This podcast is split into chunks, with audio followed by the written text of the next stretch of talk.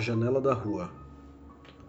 Quem vive isolado e gostaria de vez em quando de estabelecer contato em algum lugar, quem quer ver sem mais um braço qualquer no qual possa se apoiar, levando em consideração as mudanças das horas do dia, das condições climáticas, das relações profissionais e coisas dessa natureza, esse não vai levar isso adiante por muito tempo sem uma janela de rua. E se o seu estado é tal que ele não procura absolutamente nada e apenas como homem cansado, os olhos para cima e para baixo, entre as pessoas e o céu, chega perto do parapeito, não quer olhar para fora e inclina a cabeça um pouco para trás, então certamente os cavalos lá embaixo o arrastam no seu cortejo de carruagens e rumor, e com isso, finalmente, ao encontro da concórdia humana. Boa tarde, alunos. É, isso que vocês acabaram de ouvir é a narrativa curta A Janela da Rua, de Franz Kafka, do volume Contemplação, que a gente vai discutir hoje. É, nós conversamos por e-mail, né? Sobre essa situação dramática do coronavírus. É, falo com vocês da minha casa, e já peço desculpas de antemão pelos ruídos, né, pela qualidade da gravação. Eu espero que o som pelo menos seja transparente, dê para entender. É, eu não sou professor de disciplina online, né? Também não tenho as ferramentas, os mecanismos. Mas esses momentos de crise forçam a gente a, a buscar alternativas e nos reinventarmos, né? Então, esse é um podcast experimental da disciplina TL 709. É uma disciplina dedicada à obra do escritor tcheco Franz Kafka. É, nós tivemos uma aula presencial até agora, em que eu é, esbocei algumas características principais do autor, do período, né? sobretudo sobre, sobre o, o Império Austro-Húngaro. E solicitei para você, que vocês fizessem a leitura de dois livros, né? Primeiro, Contemplação, que é um volume de histórias curtas e o primeiro livro que o Kafka publica em vida. A gente vai ver que algumas dessas narrativas que estão no Contemplação já, já tinham sido publicadas na revista Hyperion alguns anos antes, mas como livro, como intervenção literária pública, o Contemplação é o primeiro volume do Kafka. É, e também pedi para vocês que lessem o, o conto mais longo chamado O Veredicto. É, como tivemos essa mudança súbita, é, preferi que essa primeira aula se dedicasse apenas à contemplação. A gente está experimentando com esse formato áudio, né? Então vamos ver como funciona. Fica mantido o veredito para a próxima aula. Então, no fim do episódio, a gente vai conversar sobre atividades a serem feitas à distância e sobre o que vocês vão ler para essa próxima aula, né? É, eu disse na primeira aula que para mim é muito importante a participação dos alunos. Só faz sentido oferecer um curso sobre Kafka se, se a gente for buscar juntos o Kafka de 2020, o Kafka em Campinas, em Barão Geraldo, no Brasil, o Kafka atualizado, né? o Kafka no tempo de agora, para usar uma expressão do Walter Benjamin. E a gente só vai conseguir isso se comunicando, nos comunicando entre nós. Existe a ferramenta do Google Classroom, que é uma das ferramentas que a Unicamp recomendou para a gente usar. E no e-mail que vocês receberam com essa gravação, vocês têm lá o link de acesso. É, lá eu espero mesmo, é, ainda que levando em consideração que vocês tenham coisas para fazer na casa de vocês, pessoas para cuidar, que o psicológico nesse momento também não seja não, não seja seja afetado por toda essa situação. É, nós decidimos juntos continuar o curso. Então espero minimamente de vocês uma presença online lá, seja em forma de pequenos comentários, pequenas reações ao, ao áudio e aos textos que a gente leu juntos. Bem, dados esses recados iniciais, vamos de fato para a aula e para a análise do contemplação. Então, eu queria começar é, dando uma dica para vocês. É, em inglês, a gente costuma chamar de readers, em alemão, Handbuch. né? são, são ferramentas que ajudam muito na, o crítico que quer se especializar numa obra, e são volumes organizados por especialistas é, que convidam outros pesquisadores para tentar fazer um panorama amplo da obra. Né? É, no caso do Kafka, tem dois Handbuch em alemão, então fica a sugestão para os alunos que leem alemão. É, acho que a diferença entre eles é mais ou menos de 10 anos, mas são textos que nos ajudam muito a precisar questões de data. Né? Então, eu falei para vocês na primeira aula que, que o Kafka não publicou muito em vida. O, normalmente se fala em um terço, um terço da sua obra teria sido publicado em vida, e o resto, como eu disse, né, depois de muitas aventuras, foi publicado uh, pelo amigo testamenteiro o Max Brod. É, mas em, em, vida o Kafka não desfrutou de um, de um sucesso de grande escritor. Ele frequentava os círculos literários, era um pouco conhecido, mas estava longe de ser considerado um grande escritor da língua alemã. Estou dizendo isso porque o Contemplação é a entrada né, oficial do Kafka no mundo, no mundo literário. É, o Max Brod, que era um amigo um pouco mais influente do que o próprio Kafka, foi quem fez a mediação entre ele e a Rowohlt Verlag, que é uma editora de Leipzig, é, que levou à publicação do Contemplação. Então, o Contemplação, primeiro livro do Kafka, é, é, importante observar que algumas dessas histórias já tinham sido publicadas numa revista literária chamada Hyperion, mas como, como cartão de visitas, né, por assim dizer, o Contemplação é a, é a primeira aparição do escritor Franz Kafka. Os dois volumes do Handbuch uh, podem ser acessados na pasta do Google Drive. Né?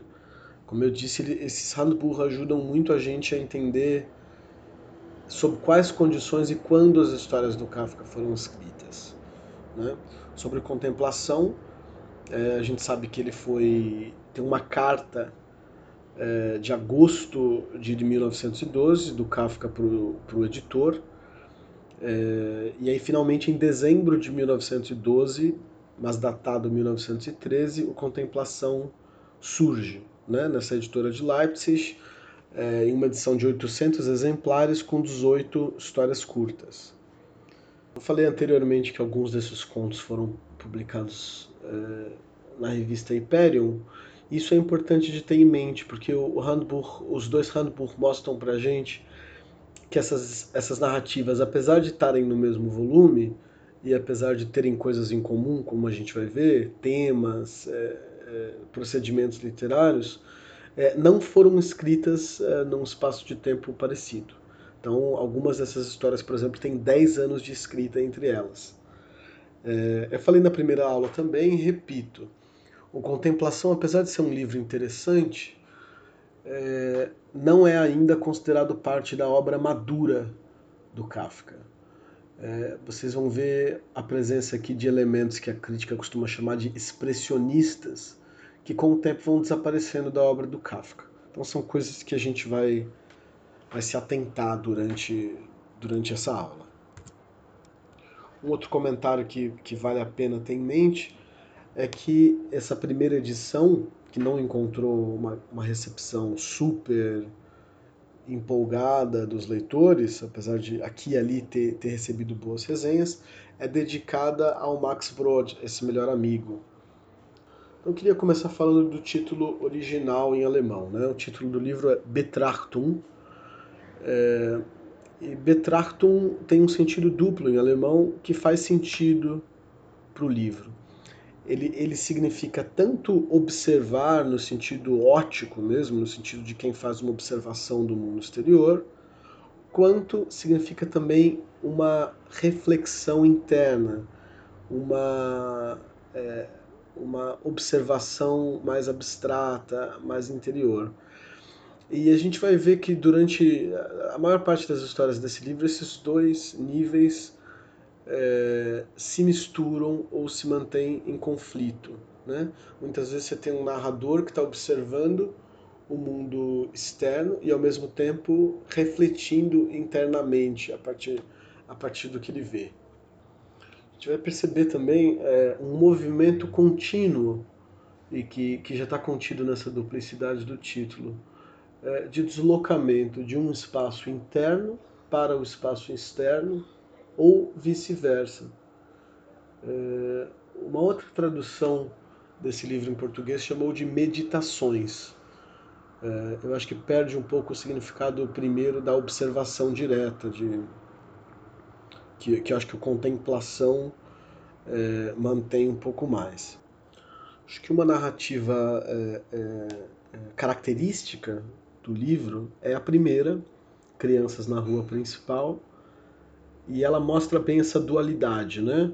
Começa com essa criança, que parece uma criança que está dentro de casa, né? O, a narrativa é muito clara nessas delimitações, nessas fronteiras que vão aparecer muito na obra do Kafka. São cercas, são janelas, é, são obstáculos que ao mesmo tempo permitem, via observação, via sentido do olhar, um certo contato limitado.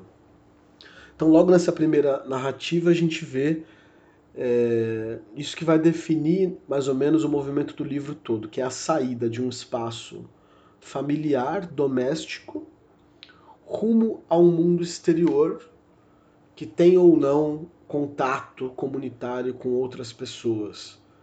É, esse parece ser um dos temas principais do livro e é um dos temas que vai voltar sempre modificado. Isso é uma das coisas constantes da obra do Kafka. São certas preocupações, é, certos temas que são repetidos a partir de pontos de vista diferentes. Então é quase como se fosse mesmo um tema musical que se repete sempre com alguma variação, como se mudasse o instrumento, mudasse o ponto de vista do personagem. Né? São pequenas obsessões literárias. No Crianças na Rua Principal, como o título já diz, é, a comunidade que vai receber esse sujeito que sai da casa familiar, podia dizer casa paterna, mas a figura paterna vai aparecer adiante, é o mundo das crianças. É, e o mundo das crianças é, é, é, é simbólico, né, é poderoso, é, não aparece com tanta frequência na obra do Kafka, mas está num contexto que aparece bastante. E é um contexto de uma excitação física, né? É, as crianças correm, as crianças gritam, as crianças estão próximas de uma corporeidade mais animal. Isso sim são temas fundamentais na obra do Kafka, a presença do corpo e a animalidade desse corpo. Também é sintomático que nessa, nessa primeira narrativa, é, então essa criança sai de casa, é convidada ou se convida para ir para a rua se encontrar com as outras crianças. Ali ele encontra um mundo quase fantástico, né? hiperexcitado, de velocidade, de violência também. E é, conforme o tempo passa, é, o, o, ao invés do natural, que seria voltar para casa de noite, é, ele termina num diálogo estranho sobre a cidade do sul é uma cidade habitada por pessoas loucas que não dormem, e aí parece que esse, esse narrador ter, vai terminar nesse lugar. É, então queria começar mostrando para vocês esse movimento, que é um movimento que vai perpassar o livro todo. É, a to, primeiro, a tomada de decisão sobre sair para a rua. Essa tomada de decisão nem sempre é, é livre, né? muitas vezes ela vai encontrar obstáculos, mas quando ela se dá, ela opera uma inversão muito grande é, do privado para o público, com os seus riscos e as suas delícias. A narrativa a seguir, que é o desmascaramento de um trapaceiro, tem um movimento semelhante, mas invertido. Né? Quero que vocês prestem atenção nessas, nessas repetições com diferença que aparecem na obra do Kafka. Aqui trata-se de um homem adulto que já está na rua, e que vai entrar num espaço é, social. Né? É, tem, tem elementos aqui que lembram um certo realismo francês do século XIX, é, referências ao mundo é, das boates, dos malandros, dos perigos da rua. Né? Como eu disse, essa, essa ida para o espaço público ela não, é, ela não é livre, ela não é gratuita, ela tem certos riscos. É, nesse caso, o, o, protagonista se dá bem, quer dizer, Tá, ele, ele, tá, ele percebe que a pessoa que está acompanhando ele é um malandro, que só está conversando com ele porque quer algo ou porque quer entrar na festa também. Ele se dá conta disso, sobe uma escadaria, isso é importante, e entra nesse espaço social recluso. Veja como parecem duas narrativas muito diferentes, mas os mesmos elementos são presentes. Né? Você tem um espaço, que é um espaço limitado, fechado do resto do espaço público, e comunidades ou sociedades que permitem ou não a presença de certos elementos. É, não sei o que vocês acham, mas eu sempre encontrei um elemento de classe que eu achei muito estranho nessa narrativa, né? Porque esse narrador se vangloria de poder estar tá num espaço social exclusivo, né, que é fechado ou trapaceiro, é, e a narrativa, é, quer dizer, não, ela, ela, é pouco crítica em relação a isso. Mais adiante, no Castelo, o último romance do Kafka, a gente vai encontrar uma figura que também é tratada como trapaceira, como malandra, que é o K, o protagonista do romance. É alguém que está numa situação difícil e que precisa entrar num espaço no qual ele não é necessariamente bem-vindo. Então deixo para vocês essa observação, né, sobre esse, esse trapaceiro que quer entrar num espaço social no qual ele não é bem-vindo. Não tem um elemento de exclusão de classe poderoso nisso? Enfim, deixo a reflexão para vocês. Em seguida a gente tem o Passeio Repentino, que é uma narrativa mais curta e que, na minha opinião, já é uma narrativa mais dentro do estilo pelo qual o Kafka é conhecido.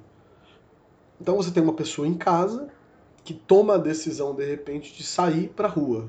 Tour de force, vamos dizer assim. Né? Uma narrativa sintética com um gesto, uma direção muito forte. É, aqui estamos novamente no, no, no, primeiro, no ambiente da primeira narrativa uma pessoa que está dentro de casa, no espaço familiar, consciente disso e que critica de alguma forma esse estar em casa, né? Cito: Então por essa noite está-se totalmente desligado da família, que desvia de rumo para o inessencial. Então, novamente, o espaço familiar aqui como se fosse algo de falso, que tira forças, que tira energias desse sujeito que está buscando o espaço exterior.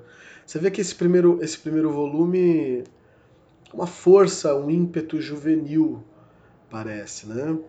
Em que a casa familiar é um pouco culpada pelas, pelas coisas que esse, que esse sujeito não vive. É, até que ele toma a decisão de sair, né? É, percebam aqui um tema clássico, né? Que é o tema do kairos, Kairos, de acordo com os gregos, não é o, Cronos, não é o tempo histórico que flui automaticamente, mas é o tempo da tomada de decisão, é o tempo, o tempo oportuno, como se chama. É, é o tempo em que surge uma, uma possibilidade de tomada de ação e essa ação é tomada. Então é um tempo que depende de possibilidades e depende de ações. Não por acaso é um tempo muito associado à revolução, ao tempo da política. É, aqui trata-se disso, né? Quer dizer, esse, esse, esse narrador sente um chamado para ação e age e se sente bem em relação a isso. É, chama atenção para vocês é, para o aspecto físico também, né? Muita gente fala de um de, um, de uma relação de doença que a obra do Kafka teria com o corpo. Isso aparece em alguns momentos, mas há também um corpo sadio, um corpo animalizado no bom sentido, que aparece constantemente. Aqui, depois que ele toma essa decisão de sair de casa, ele fala dando tapas na parte traseira das coxas. As coxas aparecem muito na obra do Kafka assim como a imagem do cavalo, que a gente vai ver, já no primeiro livro aparecem bastante. Né? As coxas como parte do corpo é, dedicadas à locomoção, é, como parte sensual também, né, de musculatura. Outro elemento também que eu queria que vocês observassem, que vai ser típico do estilo kafkiano mais formado, é a sintaxe, né? Então é muito estranho, muito inusual que você tenha uma narrativa inteira com dois períodos apenas, né? Começa lá no quando a noite parece ter se tomado a decisão definitiva, terminando no assente-se a sua verdadeira estatura. Ponto. Só aí que tem uma pontuação. Então essa é uma estratégia kafkiana conhecida e muito característica dele. É, de manter o leitor em uma tensão, em uma suspensão. É, o tempo o tempo está no presente, né, o tempo verbal, mas tem sempre um tom hipotético, subjuntivo. A gente não sabe se isso está acontecendo de fato ou não. E aí, no meio da narrativa, a gente parece que perde essa noção de que se trata de uma hipótese e embarca nesse presente. Né? Vocês vejam, é, a, a, história é contada como se fosse um experimento científico. Tem algo do gênero do, do, do relatório científico aí. Quando a noite parece ter se tomado a decisão definitiva de permanecer em casa, vestiu-se o roupão. Quem? Quem vestiu o roupão? Quem está contando essa história? Quem são os personagens? É, então é muito interessante observar. Isso vai aparecer em outras narrativas, sobretudo numa narrativa célebre chamada Na Galeria, que a gente vai ver nas próximas aulas. Então percebam, né? Todas essas hipóteses do quando, até que finalmente, quando apesar disso tudo, ou seja, a gente está ali sete linhas depois né, da hipótese inicial, num mal-estar repentino, fica-se de pé, troca-se o roupão e aí a ação começa. É, tudo isso, e aí vai seguindo essa ação até o fim do período, né? Observem isso, é uma, é uma, é uma, é uma técnica literária kafkiana é, clássica, por assim dizer. Na história seguinte, decisões. É, novamente a decisão, né? A tomada de decisão cairótica, é, mas aqui frustrada, né? É, é isso que eu quis dizer para vocês anteriormente, né? São temas que são repetidos a partir de pontos de vista diferentes. Então, se, se na narrativa anterior o, o, sujeito consegue tomar a decisão de sair de casa, aqui é, tem quase um aconselhamento de que, olha, sair ou não não, não faz diferença. Tem um mundo interior, né? aqui para pensar novamente essas divisões de mundo interno, mundo externo, mundo familiar, mundo social. Nesse caso aqui tem uma inversão, tem uma internalização radical, que é quase da ordem da meditação, que é apresentada como solução para o mundo exterior, ou seja, essa fuga é impossível é, e a solução para ela é uma calma sepulcral. É, e aí a narrativa termina com um gesto físico, né, de passar o dedo mínimo por cima das sobrancelhas. É, essa narrativa literariamente ela, ela tem valor, né? Ela começa com uma descrição de uma paisagem interna e termina com um gesto físico mínimo, né? Como se a gente estivesse aqui dentro de uma dentro de um, de um fluxo de consciência mais ou menos assim. Quer dizer, na primeira parte, tudo que passa na cabeça da pessoa. Em seguida, um gesto mínimo, né? Então, um tempo é, longo da paisagem interna, oposto, anteposto, em contraste com um gesto físico rápido, né? O, o, Walter Benjamin, no, ele tem um ensaio clássico sobre o Kafka, e a gente vai comentar sobre esse ensaio também no futuro, é, ele fala longamente sobre o mundo dos gestos no Kafka.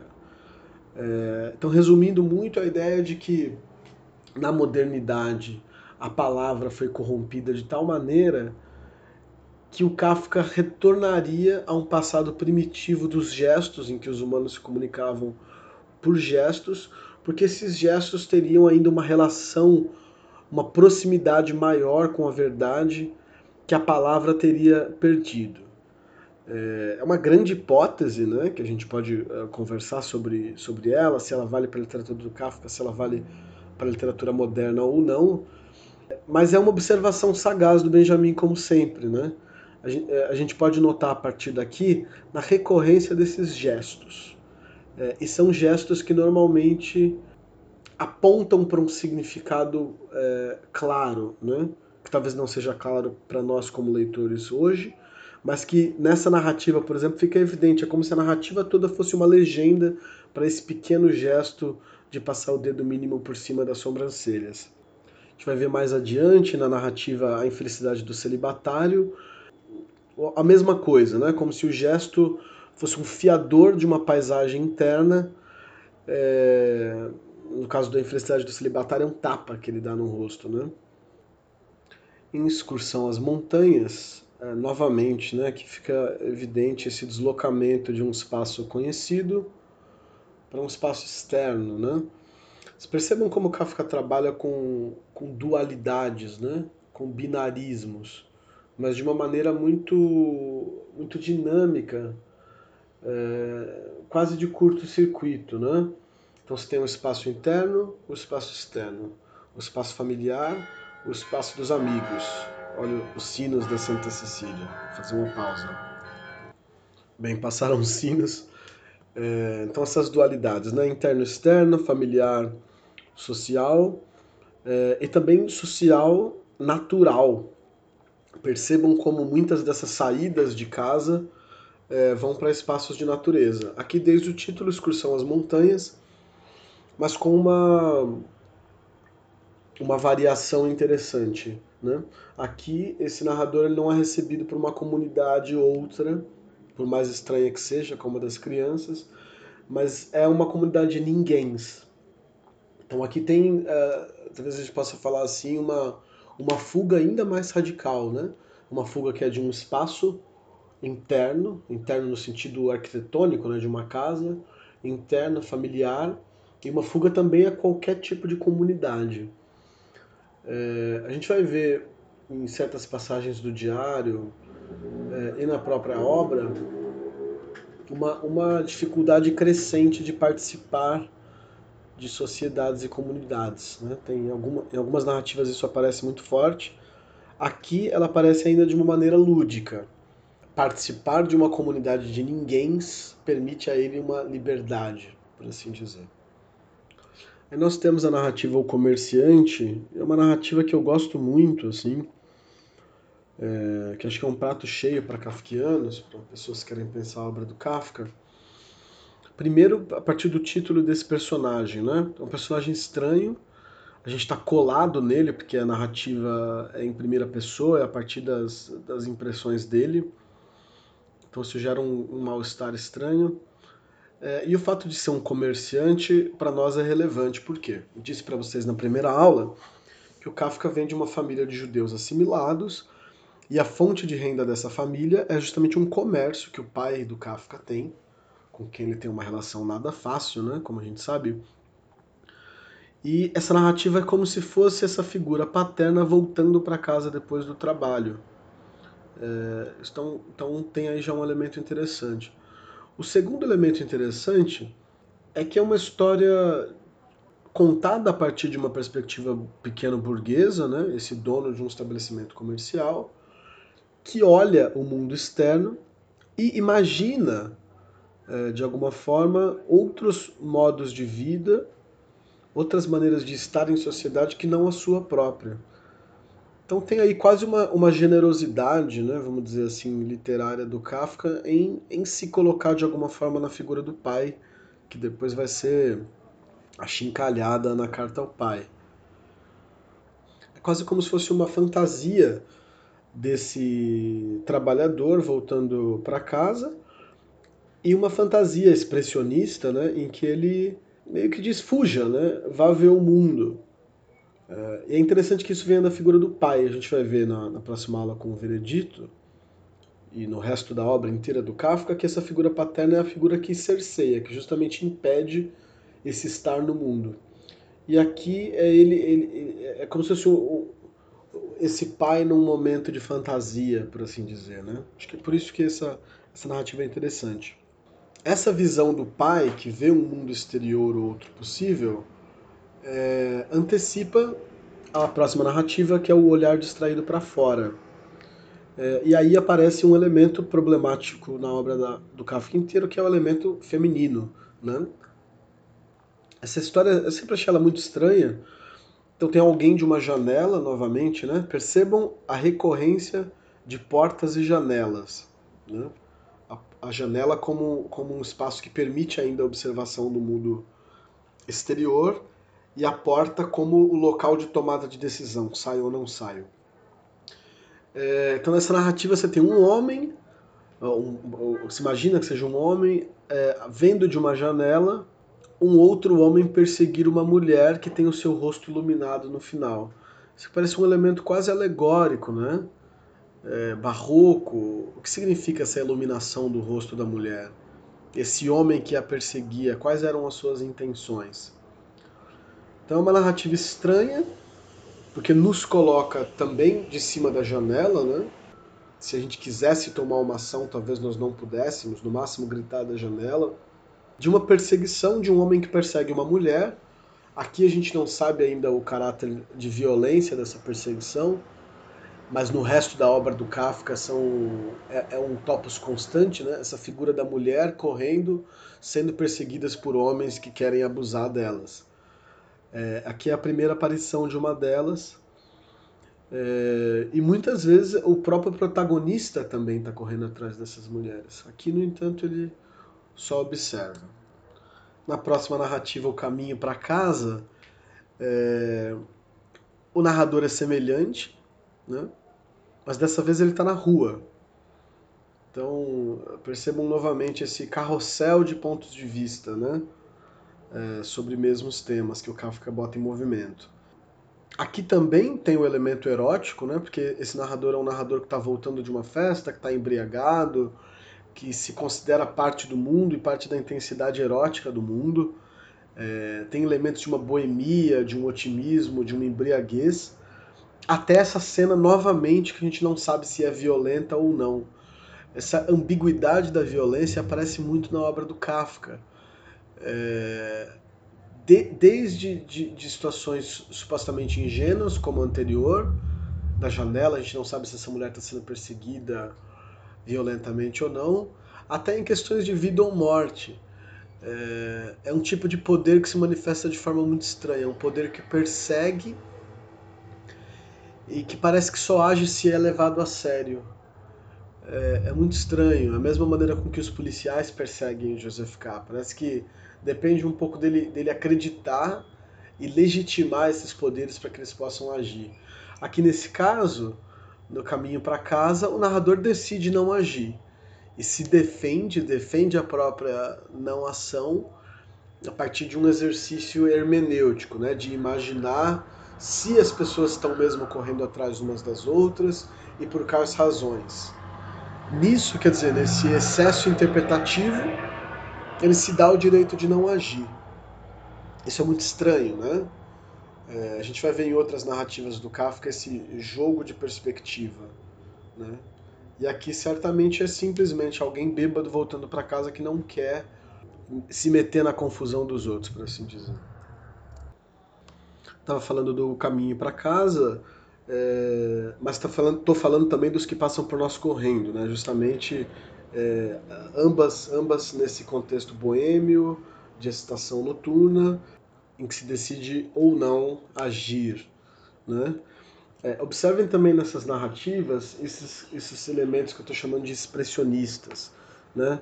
Então você tem muitas vezes a lua, as estrelas, é, o álcool, é, todo um universo ali do fim do, do romantismo que vem obscurecer um pouco a narrativa, né?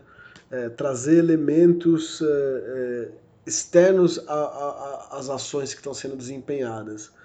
É, são elementos que aos poucos vão desaparecer, vão sumir da obra do Kafka. Aí a gente sai desse ambiente mais expressionista e na narrativa O Passageiro, de repente estamos num, num cenário absolutamente solar, claro, iluminado, é, como vai ser mais característico do Kafka, com, com ali quase uma descrição de um drama social do cotidiano, vamos dizer assim. Que é um homem andando de bonde, ou seja, tá, tá colocado aí a questão dos grandes meios de transporte, do anonimato da vida moderna, que vocês imaginem, é, se para a gente ainda é uma questão, em 1912 é, certamente é, é, levava reflexões mais profundas, né? Então a gente tem quase que um dos primeiros testemunhos é, sobre essa experiência absolutamente não normal de estar em um ambiente fechado, como é o bonde, por exemplo, com pessoas que você não conhece. E com reações, quer dizer, eróticas, sentimentais nesse mesmo espaço. Né? Então, e o passageiro você tem é, basicamente um homem que olha uma mulher e é impactado pela presença e pela proximidade dessa mulher. São temas assim é, é, bodelerianos, por assim dizer, também ligados à, à, figura da multidão do Edgar Allan Poe, como, como Benjamin vai analisar, e que dão as caras aqui na obra do Kafka, né? Essa, é, a estranheza dessa proximidade. Essa narrativa é diferente das anteriores, mas ela está ainda completamente dentro do círculo de temas desse livro. É, se a gente está falando de espaço interno, espaço externo e de choques, curtos circuitos entre ambos, é, o que, que não é o transporte público senão um espaço interno frequentado por, por, por estranhos? É, na narrativa a seguir, Roupas, é, ela é, é, quase como é, se essas três narrativas, né, o passageiro, roupas e a recusa, se passassem ao mesmo tempo. Em roupas, você tem uma reflexão aqui um pouco irônica, um pouco sarcástica, é, quase bodeleriana, né, com um tom ainda um pouco barroco, um pouco expressionista, é, comparando simplesmente o rosto, o rosto das belas jovens, né, uma jovem, por exemplo, como a que foi vista no, na narrativa anterior, com roupas que eventualmente vão ficar gastas. Né? Eu, eu sinto nessa narrativa um, quase um tom céu, assim, de alguém que, que, que deu atenção a uma mulher, é, não foi correspondido e por isso precisa se lembrar do, da mortalidade, da decadência é, natural dos corpos humanos. Né? A narrativa em seguida, a recusa, já é mais interessante, porque ela encena é, como se fosse o não dito da corte, né? do, do flerte. Então é um homem que fala assim, olha, é, eu não sou grande coisa, mas a gente podia ficar junto, é, porque você também não é grande coisa. E a tréplica brutal da, da mulher que diz, bem, se não somos grande coisa, vamos cada um para o seu lado. Né? é, isso tudo, quer dizer, esses, é, a maneira com que o erotismo e as relações é, são tratadas nessas narrativas é, não é pelo que o Kafka é conhecido, né? Então aqui a gente está de olho mesmo numa, num momento mais juvenil da criação literária, mas que tem grande poder de síntese, né? Quer dizer, são, são acho que aspectos que a obra do Kafka não, não deu continuidade é, mas que estão aí. Vocês percebem que é um, é um livro de, muito de juventude, né? Essa saída de casa, parece um adolescente que quer sair de casa o tempo inteiro, é, mas que também tem seu lado de realismo, porque se esse elemento juvenil quer sair de casa em busca de uma vida realmente mais essencial, ele vai rapidamente perceber que a vida do lado de fora também tem as suas dificuldades, né? Que escapar é, da família não significa uma liberdade absoluta, significa ter que lidar com outras convenções sociais, às vezes tão ou mais complexas quanto as primeiras. Aqui é o elemento é, sexual é, fica evidente, quer dizer, e as dificuldades disso, né?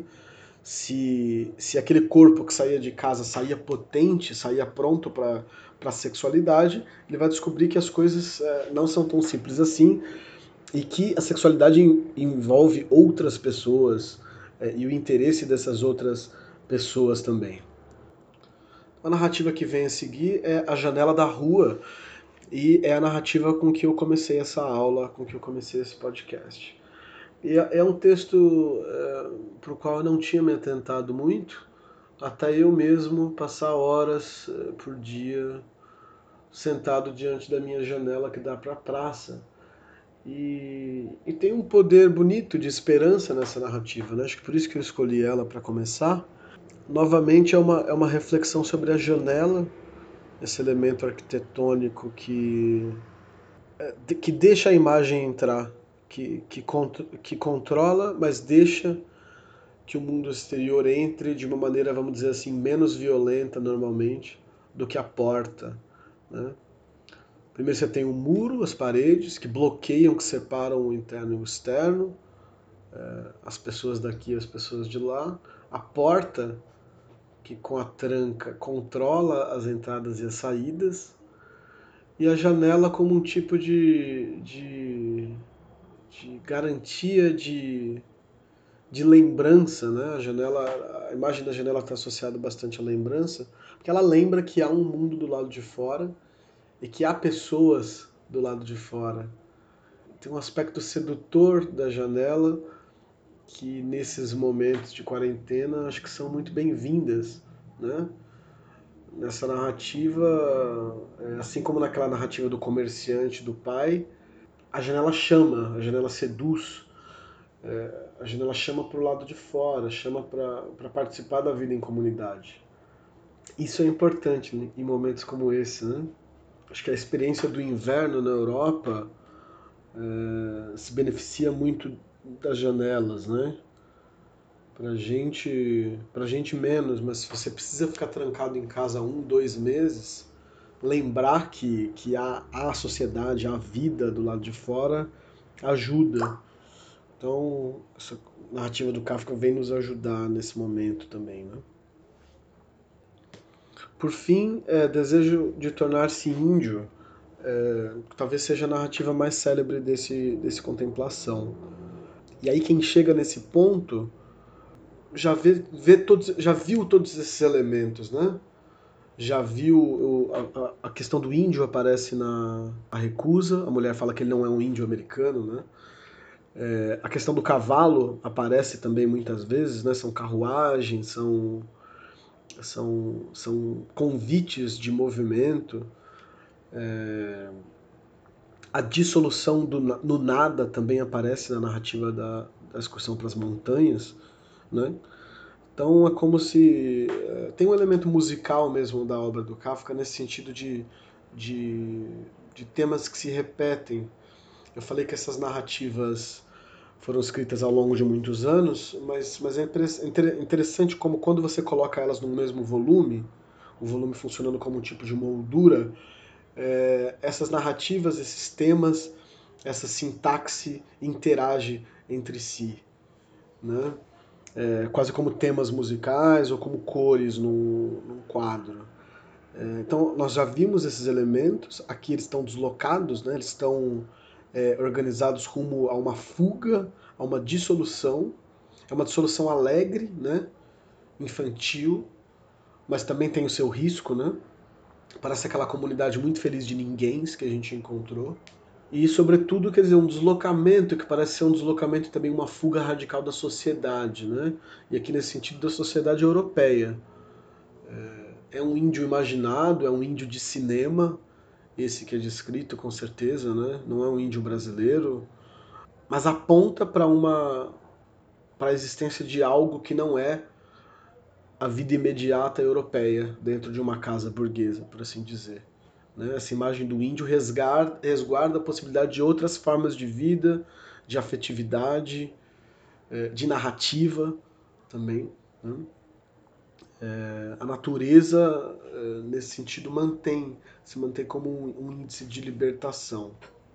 É, e o índio como alguém que tem uma outra relação com essa natureza, né? acho que a gente poderia pensar também. E falando em natureza, as árvores, né? Quer dizer, aqui tem uma, uma, um, um clássico da literatura, que são as falsas aparências, né? A, a peripécia. Nós somos como esses galhos, mas nem esses galhos são como esses galhos. Kafka é mestre nessa, nessa ciranda semiótica das coisas que parecem ser e que não são, é, mas que aqui em contemplação ainda tem um tom otimista. É, daqui em diante, a, as nossas leituras do Kafka vão ficar um pouco mais sombrias e, e as possibilidades de fuga vão desaparecer um pouco. Então, essa está aqui uma das especificidades do contemplação. É, a fuga ela é desejada e ainda é possível. Nas próximas narrativas a gente vai ver que isso vai desaparecer um pouco. É, mesmo aqui nesse As Árvores, né, em que você tem um jogo de aparência, nós ainda temos raízes né? Essa neve que aparece como um tipo de esquecimento planificador não consegue superar ainda as raízes, as, as, as narrativas é, coletivas e individuais. Então o podcast já está mais longo do que eu imaginei, peço desculpas por isso. E vamos fazer aqui agora um pequeno resumo né, de coisas que a gente viu nesse livro, nessa narrativa e que eu, que eu queria que vocês refletissem. Né? Então, um movimento constante que perpassa o livro que é uma fuga de um você, de uma comunidade, de uma família, é, um colocar-se a caminho de um outro lugar. É, numa narrativa do Kafka ele usa um neologismo que eu traduzi como embora daqui, weg von hier, né? tomar a estrada e sair daqui, ir para embora daqui. O destino é o deslocamento, já. É, como se houvesse uma possibilidade de, de se assentar. Então tem uma complexidade disso, né? não se trata simplesmente de sair de um lugar estável e chegar a um outro lugar estável. É, o lugar estável é que é o problema. Então, há uma, um desejo de movimentação constante. A gente vai ver isso muito presente nas narrativas do Um Médico Rural, que é o segundo livro de contos que o Kafka publicou em vida. Então, tomadas de decisão em movimento, né? isso que a gente chamou de momentos cairóticos, juvenis, por assim dizer. Queria lembrar novamente a presença desses elementos expressionistas, né? que são muito comuns na literatura da época, no cinema da época também. Então, são cenários noturnos, é uma vertigem que, que liga o estranho presente com céu e terra uma velocidade também muito grande, né? São coisas que tendem a desaparecer na prosa é, mais conhecida do Kafka.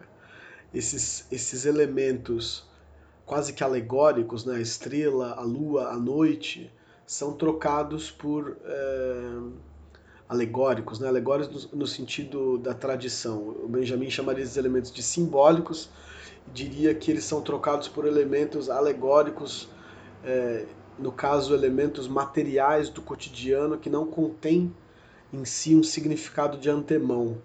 Então é como se o Benjamin, se o Kafka trocasse a estrela, que na tradição toda romântica, por exemplo, significa a esperança, por pelo Odradek, por um carretel de linha que à primeira vista não tem um significado próprio.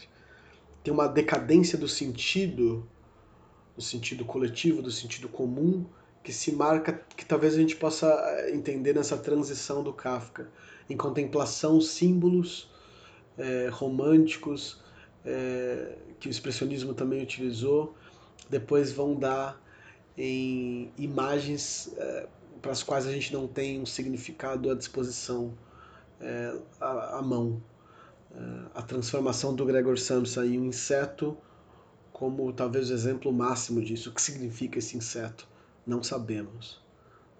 Outra reflexão interessante né, para os estudos literários é pensar a que gênero literário pertence, pertencem esses textos. Né? Kafka chama de vários nomes irônicos, é, kleine prosa, a pequena prosa, os rabiscos. É, realmente, se a gente pensa em grandes autores da mesma época, são narrativas estranhas, né? às vezes quase com um tom doutrinário, com um tom um pouco místico, às vezes com descrições absolutamente banais, né, que poderiam estar num diário. Uma das hipóteses né, de pensar esse gênero seria a de um gênero muito famoso do fim do século, que foi o poema em prosa, que foi exercido por Baudelaire, Rimbaud, Nietzsche e por aí vai. É, poema em prosa porque é, o Kafka é mestre da síntese nessas narrativas curtas. É, tem toda uma visão de mundo ou uma situação que é sintetizada em poucas frases, né, que deixam a gente pensando. Então não são contos. É, às vezes não tem um enredo, não tem um conflito que vai solucionar. Quase um, é, é um tipo de impressionismo crítico, por assim dizer. Né? Uma situação que é colocada a partir de um ponto de vista e que leva à reflexão. Em alguns casos, eu acho que poema, a definição de poema em prosa funciona. Por fim, eu queria que vocês observassem a clareza de linguagem do Kafka. Isso vai ser o ponto comum de todos os comentadores. É, Kafka fala das coisas mais obscuras da maneira mais clara e direta possível. É, aqui em Contemplação, a gente ainda tem rabiscos, é, arabescos, é, resquícios do barroco, né, que a gente está chamando de, de expressionismo. É, o Kafka tende a depurar isso adiante, mas é, muito do estilo dele já está contido aqui. Então queria convidar vocês para prestar atenção nisso, né? A clareza com que ele descreve coisas obscuras. É, quando as crianças saem, é, quando a criança está jantando e, e, atravessa a janela e vai para a rua com as outras crianças, a gente não tem dúvida sobre o que está acontecendo, tem dúvida sobre o que aquilo significa, mas nunca sobre o que de fato, sobre a materialidade das ações, né?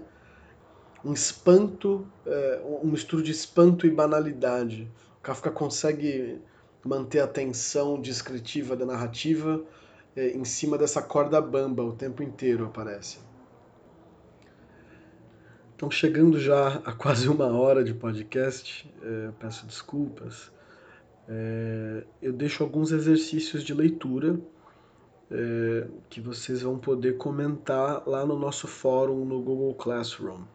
Então eu vou ler aqui, mas vocês vão encontrar essas questões lá também. É, nós conversamos que durante, quer dizer, nós, nós estamos num semestre excepcional, os métodos de avaliação, obviamente, também tem que ser, tem que levar isso em consideração. Então, é, nessa primeira aula, fica o convite para esses exercícios, não são obrigados a responder. O que me interessa muito mais é que, sendo possível, os comentários, que eles é, se sigam uns aos outros. Que os alunos que tiverem disponibilidade de pensar sobre essas questões recebam respostas dos próprios colegas e de mim, para que a gente tente virtualmente fazer esse espaço comunitário que infelizmente o vírus não permite que seja pessoal, né? Que a gente, digamos assim, mantenha abertas essas janelas virtuais para que a gente possa se ver e se lembrar da importância do que a gente faz, do que a gente gosta de fazer. Então são quatro questões. A primeira, é, em Kafka operam constelações de imagens e situações que se repetem sempre em posição ou perspectiva distintas. Quais repetições te chamaram a atenção? Então eu falei aqui nesse podcast sobre certas imagens, como a do cavalo. É, vocês veem outras repetições de temas ou de imagens? Quais? É, segundo, é, eu, eu, eu, convido vocês a observar o tempo verbal das narrativas e o efeito que elas tentam causar no leitor. Vão perceber é, o fato incomum de que muitas narrativas são contadas em primeira pessoa e no presente. Né? Queria que vocês refletissem sobre isso.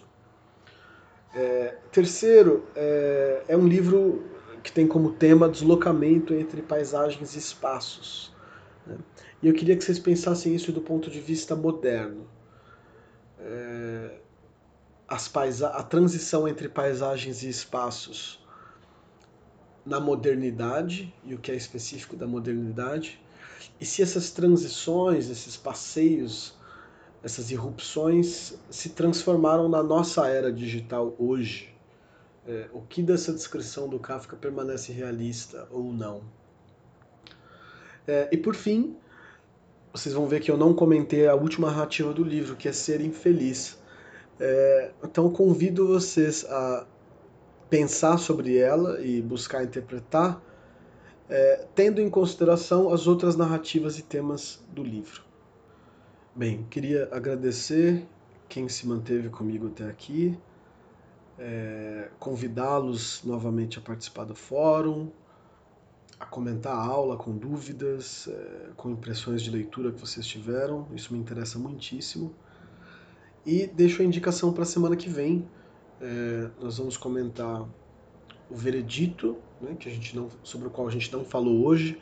O veredito é considerado pela crítica a história de irrompimento do Kafka. Ali o Kafka se torna realmente o Kafka. E então, em comparação com essa aula sobre contemplação que a gente teve agora, vai ser muito interessante a leitura. Convido vocês também a ler A Metamorfose, quem ainda não leu. É possível que a próxima aula, ao invés de a gente falar só, só sobre é, o veredito, a gente já avance também na metamorfose, inclusive porque essas narrativas têm relação direta. É, vou ficando por aqui, muito obrigado. Aceito sugestões também sobre a qualidade do podcast. É, quero ouvi-los sobre contemplação. É, Mantenham-se dentro de casa, mas com a janela aberta.